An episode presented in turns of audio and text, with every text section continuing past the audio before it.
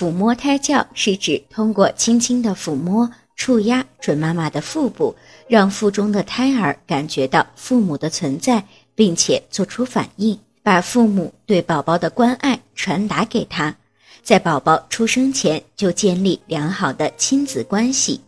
抚摸胎教可以锻炼胎儿的皮肤触觉，促进胎儿的智力发育和运动神经的发育。经常受到抚摸的胎儿对外界环境的反应也比较机敏，出生后翻身、抓握、爬行、坐立、行走、运动等方面的能力都比一般婴儿超前发育。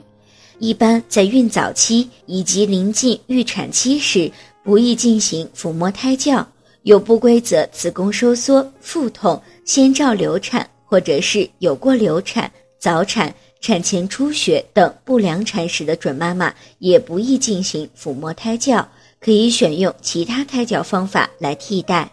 如果您在备孕、怀孕到分娩的过程中遇到任何问题，欢迎通过十月呵护微信公众账号告诉我们，这里会有三甲医院妇产科医生为您解答。十月呵护，期待与您下期见面。